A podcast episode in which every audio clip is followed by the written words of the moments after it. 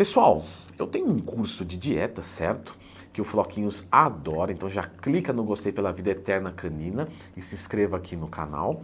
E nesse curso de dieta, até mesmo na minha consultoria esportiva, eu vejo muitas dúvidas de vocês de que coisas que vão atrapalhar muito os resultados e que vocês não enxergam.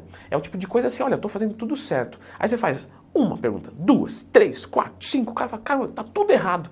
E a pessoa não percebe.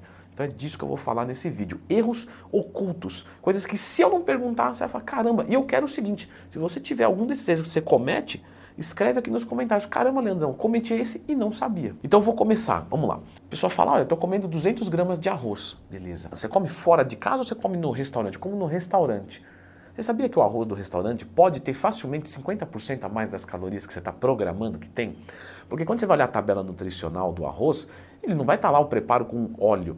E quando você faz o preparo com óleo, e isso confunde você na ingestão calórica. Então você fala, olha, meu almoço teve 300 calorias. Na verdade teve 450. Aí você erra no almoço, erra na janta, acabou o déficit calórico, ferrou com tudo. Ou aumentou o superávit calórico que seria a gordura e não entende. Acha que seu metabolismo está lento. Portanto, não use óleo no preparo dos seus alimentos.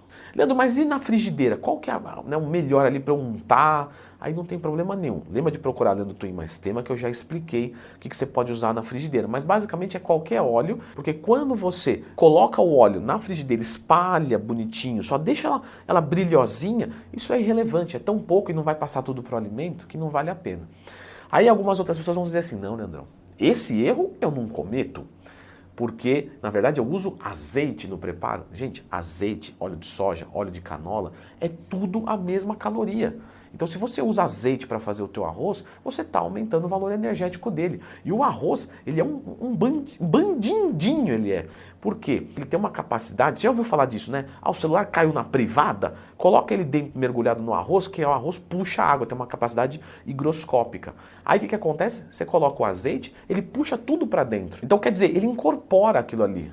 E depois que foi feito, não tem mais o que fazer. Um outro erro também que eu vejo bastante e que acaba às vezes ficando invisível é a pessoa que começa uma dieta, começa a ter resultado, e ela começa a dar uma beliscadinha. Sabe assim, ah, tá, que o, o patrão passou aqui com um pouquinho de M&M's, não, só um, um negocinho aqui de dar uma tampinha de garrafa aqui. Ah, um cafezinho com açúcar, mas é um copinho pequenininho, isso também não vai, né? Não é assim também, né? Não, me dá um, um mentos e daqui a pouco a pessoa colocou para dentro uma caloria que ferrou o déficit calórico. Então cuidado com beliscar, até mesmo quando está preparando o alimento. A gente está preparando ali o alimento e fala, opa, deixa eu dar uma experimentada para ver como tá. Mete uma colherada de pasta de amendoim, entende? Isso vai atrapalhar bastante. Inclusive a pasta de amendoim é um outro também, porque ela é gostosa, quer dizer, tem gente que não gosta, eu gosto, digo por mim, só que ela é muito calórica. Ah, mas uma colher de sopa tem 100 calorias. A minha não tem. Né? Então pega a balancinha, coloca a pastinha de amendoim em cima, tira uma colher de sopa e vê se dá 20 gramas, 25 gramas. Normalmente dá o dobro disso. E isso engana muito. Por quê? Ah, porque é fonte de gordura, não tem nada de carboidrato, mas é entupido de calorias. Você tem que tomar cuidado com essas coisas que têm muita densidade energética né, alta. Por quê? Porque você consome pouca quantidade, dá muita caloria e às vezes não tem muita saciedade. Então a pessoa dá uma colherada de pasta de amendoim, não, é de boa, é fit, é zero carbo, só que é entupido de calorias. Existe também uma outra coisa que começa a acontecer que eu observo bastante, é que as pessoas começam a abrir é, exceções mesmo. Então, por exemplo, ah, estou respondendo bem, então eu vou comer só um negocinho aqui no almoço, eu vou trocar o meu almoço por um hambúrguer, mas eu acho que a caloria está igual. Você acha, mas não está, a qualidade do alimento é diferente. E você começa a abrir essas exceções e que às vezes no começo, se você faz uma troca mais ou menos inteligente, tudo bem. Só que isso começa a atrapalhar, principalmente em médio e longo prazo. Porque, por exemplo, uma coisa é você consumir um milkshake, por exemplo, no lugar de uma refeição caloricamente igual. Depois você começa a fazer isso todo dia, não digo, sabe, do milkshake, mas às vezes outra coisa, e você começa a piorar a sua sensibilidade à insulina, coisa que não acontece na hora. Ela vinha bem dormindo porque você vinha comendo bastante carboidratos bons, e aí você começa a comer carboidratos ruins, e isso vai piorando em médio prazo. Aí a tua sensibilidade à insulina fica uma porcaria, você começa a parar de responder e você não entende de onde vem. Então não fica abrindo exceção durante a semana. Você pode fazer sua refeição livre, não tem problema. Um outro ponto é subestimar as calorias. Então, por exemplo, ah, esse milkshake aqui, eu, você joga ali e fala, ah, tem 300 calorias. Só que na verdade ele tem 400. Isso acontece com um monte de outras coisas. Às vezes a tabela nutricional que a gente olha no aplicativo é diferente do que, a gente está consumindo. Por isso que é melhor ficar com alimentos que sejam mais naturais, por exemplo, uma batata, uma maçã, são coisas que você não vai errar. E aqui eu também vou citar de novo a pasta de amendoim. Leandro, você é da gangue anti-pasta de amendoim? Não, não é isso. É que eu vejo muito erro. Então eu tenho que falar mais de uma vez para você prestar atenção. Tem gente que fala assim, olha, eu não vou consumir fruta porque fruta engorda. Então ao invés de consumir duas, três maçãs, eu vou consumir uma colher de pasta de amendoim. As três maçãs teriam menos calorias, daria mais saciedade do que uma colheradona com gosto mesmo de pasta de amendoim. Você pode consumir a pasta de amendoim, mas tem que contabilizar ela matematicamente perfeito na sua alimentação.